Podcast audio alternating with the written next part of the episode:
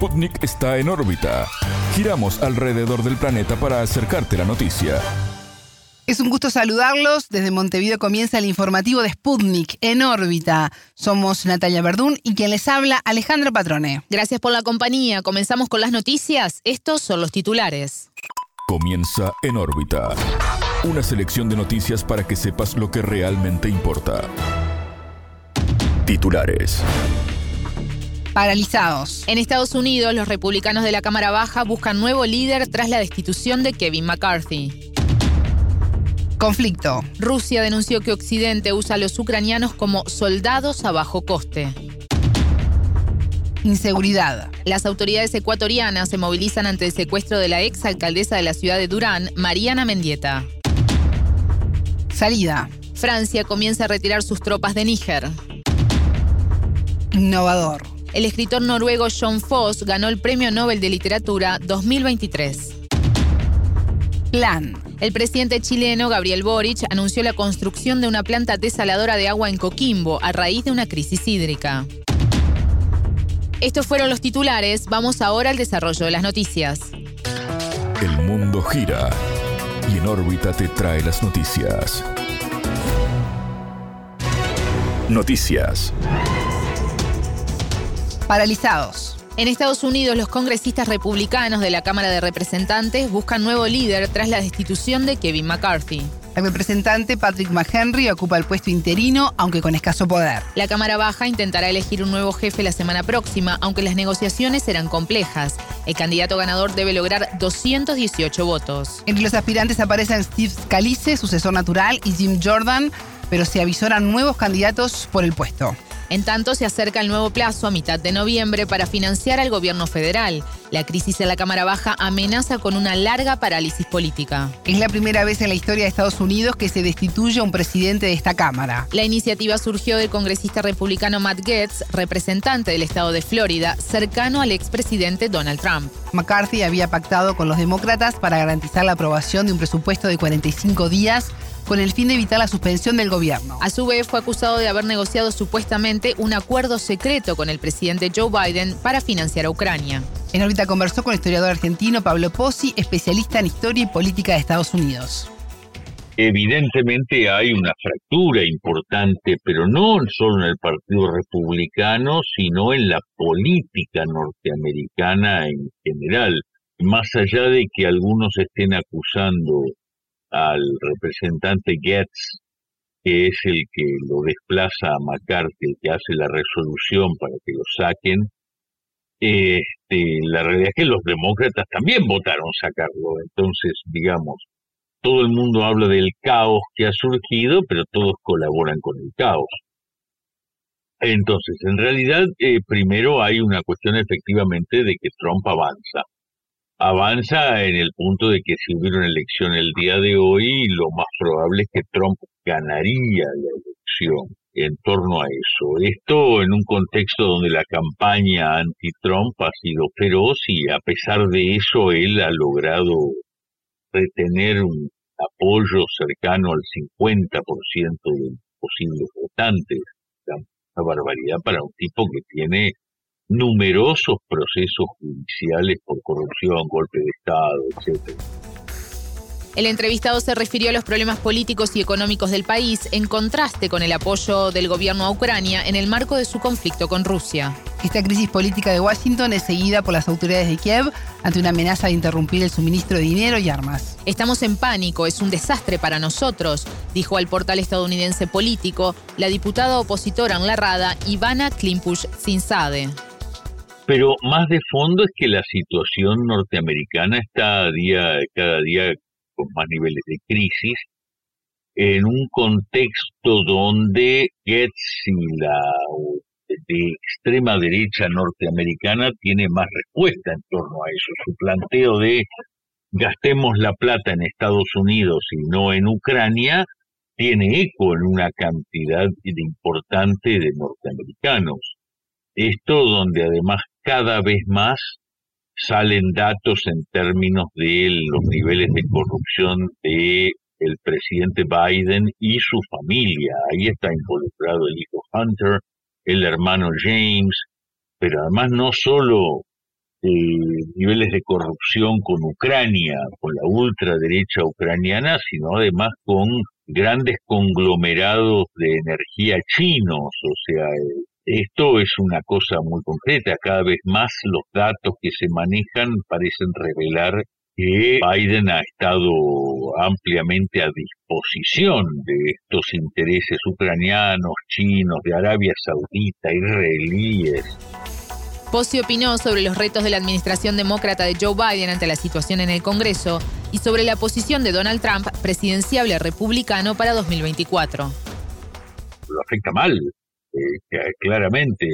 Sobre todo, no, no solo por el cambio de McCarthy, que es gracioso porque los norteamericanos plantean que McCarthy es un moderado frente a Gertz, la verdad que son todos de ultraderecha, este, sino porque da la impresión que el gobierno de Biden no tiene capacidad de gobierno, o sea, no tiene capacidad de negociación frente a una situación política compleja y por ende eh, no tiene capacidad de liderar.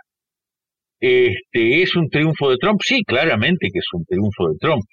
Eh, quizás no tanto por el desplazar a McCarthy, aunque también, porque al fin y al cabo desplazar a McCarthy implica que sectores eh, publicanos no totalmente trumpistas este, han perdido un alfil importante, eh, sino además porque Trump sigue acumulando eh, basas políticas, peso político y aliados.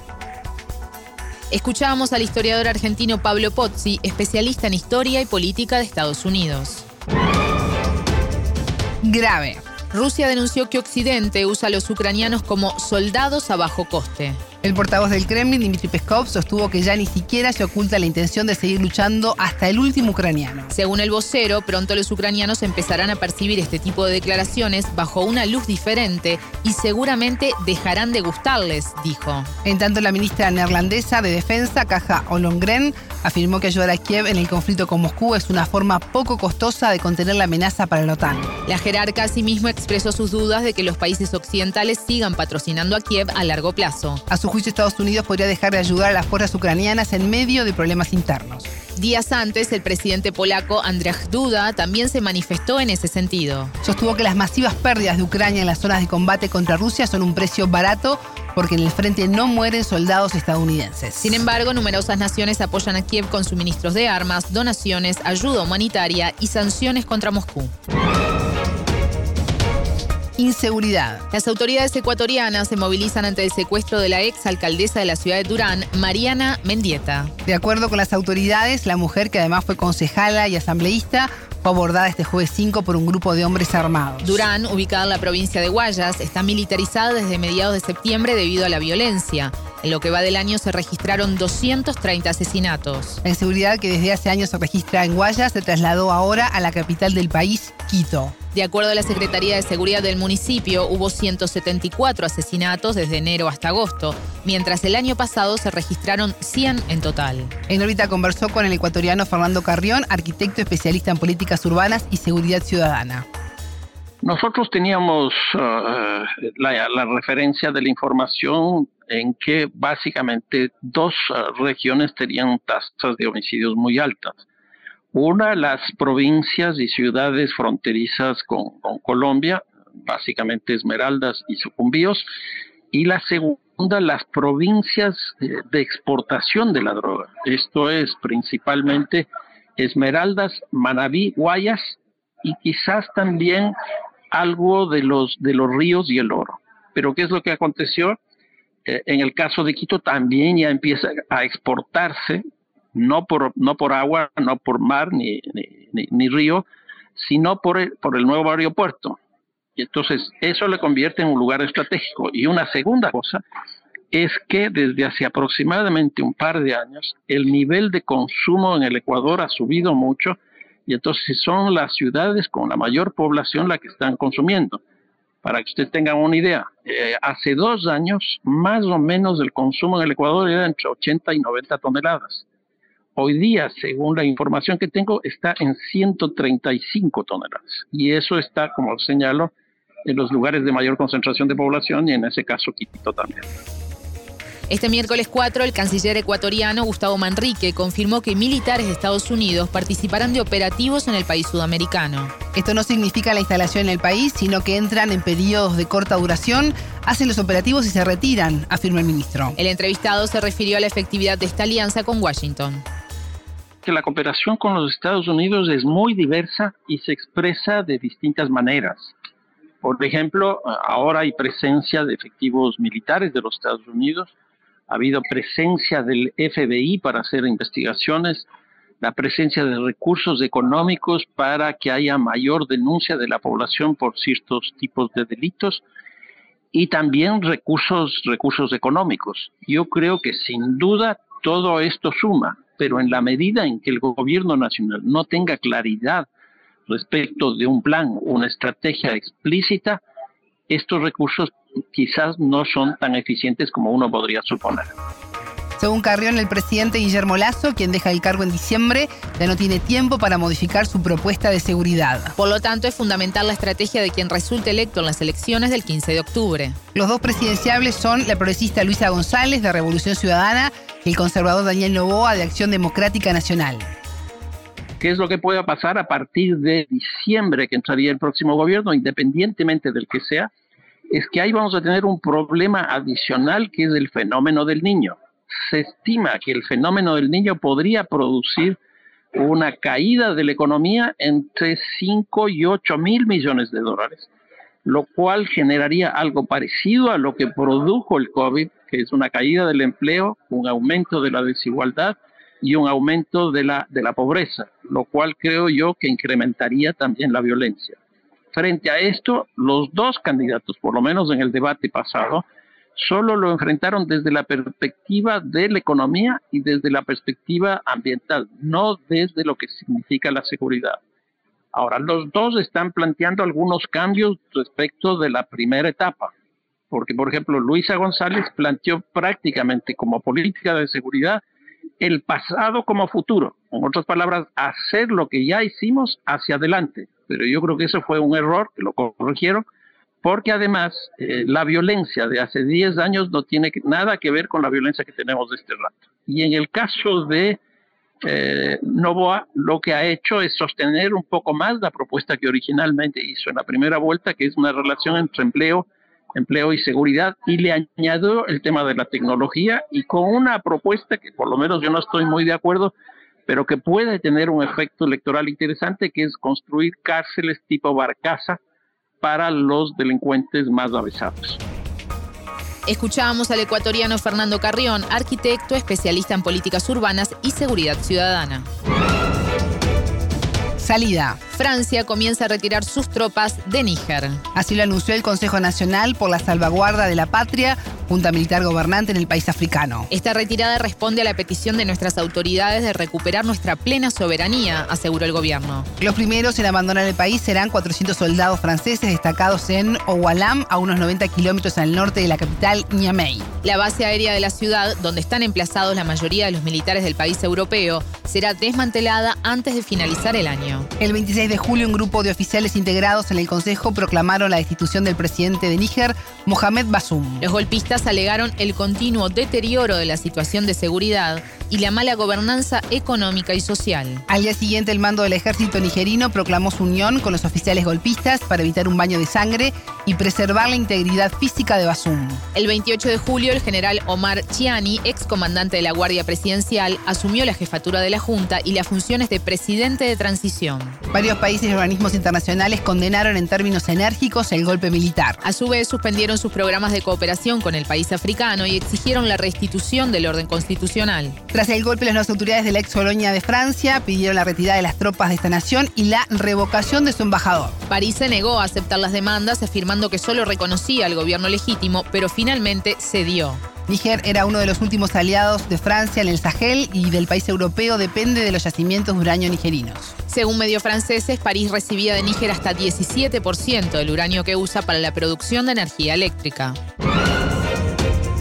Innovador. El escritor noruego John Foss ganó el Premio Nobel de Literatura 2023. El autor fue reconocido por sus obras innovadoras y su prosa que dan voz a lo indecible. Su obra abarca varios géneros con gran cantidad de textos de teatro, novelas, poesía, ensayos, libros para niños y traducciones, comunicó la Academia Sueca. Foss, de 64 años, nació en la ciudad de Haugesund, en el suroeste de Noruega. Escribe novelas en Nynorsk, lengua nacida con una mezcla de diversos dialectos noruegos. Su obra, un nuevo nombre, Septología Secta Séptima, fue finalista en el premio Booker Internacional en 2022. En diálogo con la televisora pública noruega NRK, el autor reconoció su sorpresa ante el llamado, pero al mismo tiempo no. Los últimos 10 años me han preparado con cautela ante la posibilidad de que esto ocurriera.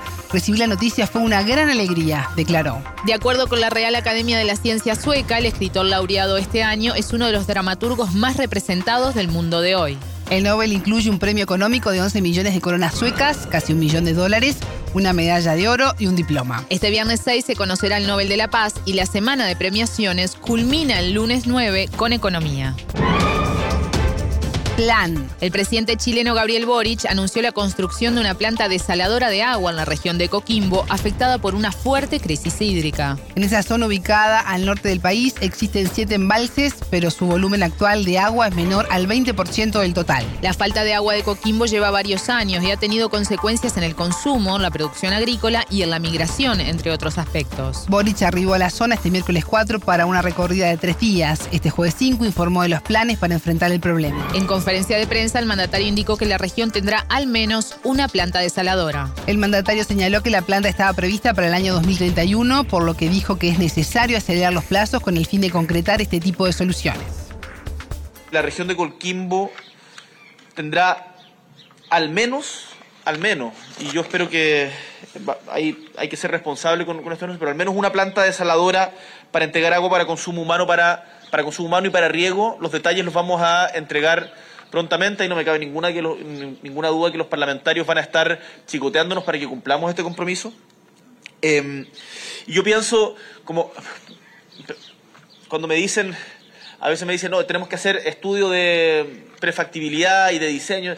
Oye, si en Israel o eh, en eh, Estados Unidos o en Antofagasta, para no tan lejos, en Caldera tenemos plantas desaladoras funcionando, no me diga que tenemos que estudiarlo todo de nuevo desde cero.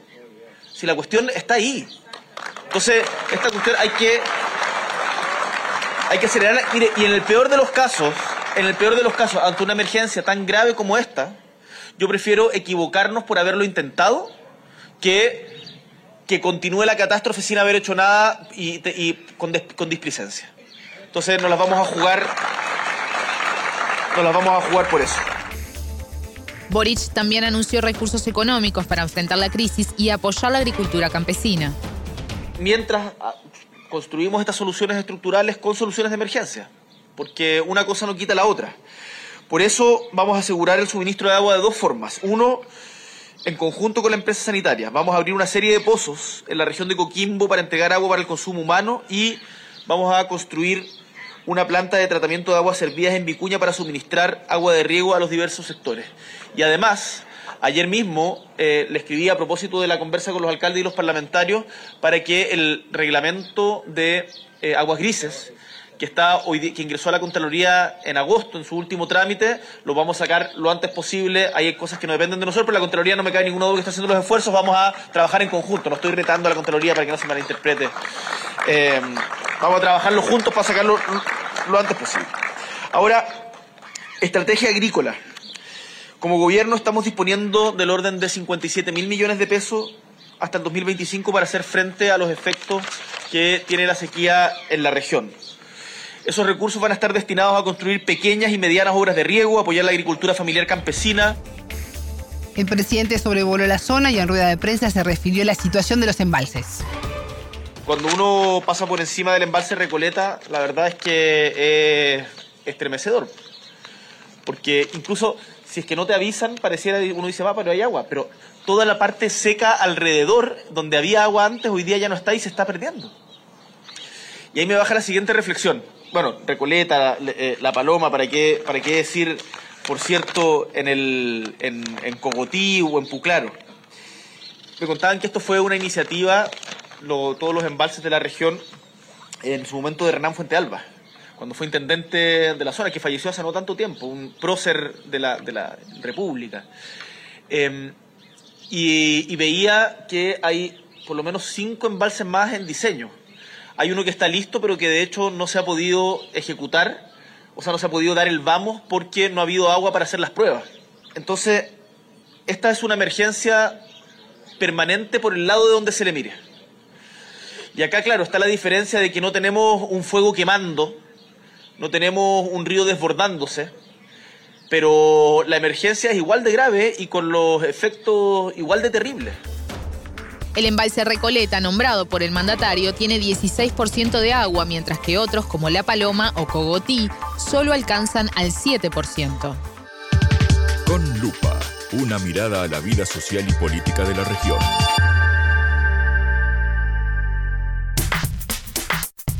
Seguimos con En órbita desde Montevideo y nos trasladamos a Buenos Aires, donde se encuentra nuestro compañero y periodista Juan Leman.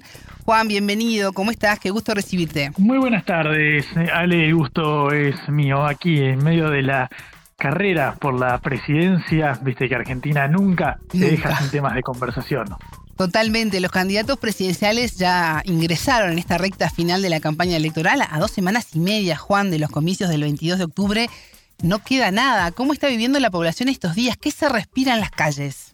En las calles se respira un aire surcado por una infinidad de temas que atraviesan la agenda. Claro, el primero de ellos en orden cronológico es el de el debate presidencial que se espera para este domingo 8 de octubre. Recordamos que el domingo primero, hace unos días, fue el primer enfrentamiento cara a cara entre los cinco contendientes que pasaron las primarias, es decir, que superaron el 1,5% en las elecciones eh, todos sabemos que más allá de que sean cinco los candidatos, la disputa más reñida está entre el oficialismo con Sergio Massa, el ministro de Economía a la cabeza, entre la oposición, la coalición opositora de Juntos por el Cambio, que lleva a la ex ministra de Seguridad Patricia Burrich, y Javier Mirey, que con su frente La Libertad Avanza fue quien atestó el golpe definitivo en las primarias, fue la sorpresa, se impuso por sobre las dos eh, fuerzas, las dos coaliciones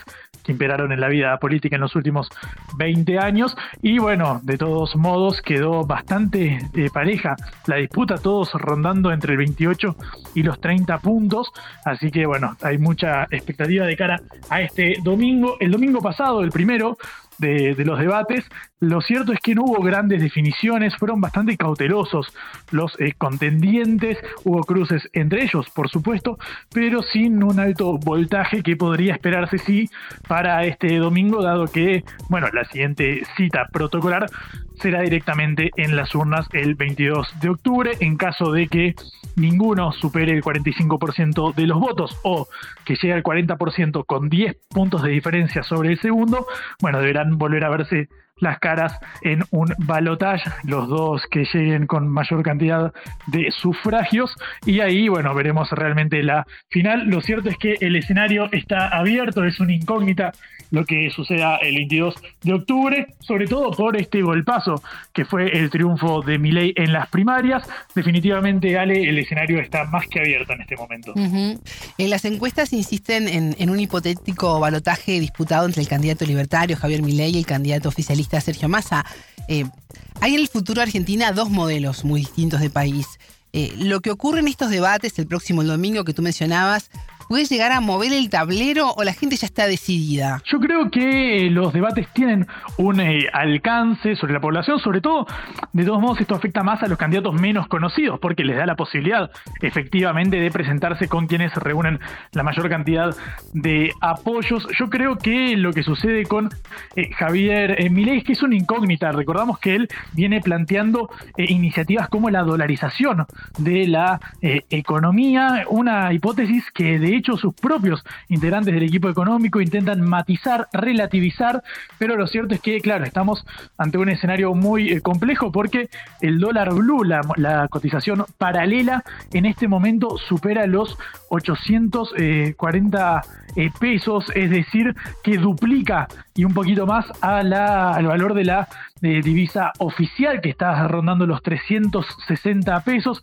Para ponerlo en términos concretos, después del sablazo de las elecciones eh, primarias, el gobierno decidió devaluar la moneda un 20%, esperando que esto achicara la brecha entre la cotización oficial y la paralela, que en aquel momento rozaba el 100%. Bueno, en estos eh, momentos, pese a aquella devaluación, el dólar blue, el paralelo volvió a saltar y la brecha vuelve a superar el 100% eh, ante un nuevo récord nominal. En el medio también cayeron los bonos argentinos en el día de ayer. El escenario es de incertidumbre y como si fuera poco, Ale, te diría que hay un cóctel dentro de los elementos que confluyen para esta agenda electoral. El sábado, el sábado pasado, explotó un escándalo con la viralización de fotos del entonces jefe de gabinete de la provincia de Buenos Aires, es decir, jefe de gabinete de un bastión del peronismo, eh, en un yate de lujo en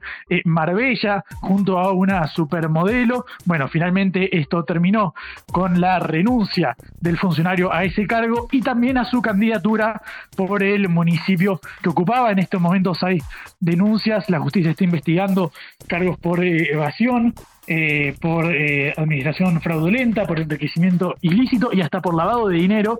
Bueno, esto obviamente salpica a un oficialismo que lo cierto es que no tiene nada de sobra, digamos, está llegando con lo justo uno después del resultado de las primarias, cuando Unión por la Patria, el oficialismo terminó tercero, creería que es cierto lo que vos marcabas, está la posibilidad de polarizar con mi ley y que se plantee la disputa entre uno y otro modelo, pero lo cierto es que estos escándalos sumados a la inestabilidad económica no hacen más que eh, profundizar la incertidumbre que estamos viviendo en estas horas. Sí, ese escándalo de que hablas complejizó mucho la, campaña electoral, sobre todo a, tan pocos días de, las elecciones. Sí, efectivamente. De hecho, el, propio, el propio Massa, a la salida del debate presidencial del domingo primero, dijo ante los periodistas que Insaurralde, el hombre involucrado en este escándalo, debía presentar la renuncia no solamente a su, a su eh, puesto, a su cargo como jefe de gabinete, sino también a su candidatura para las elecciones municipales.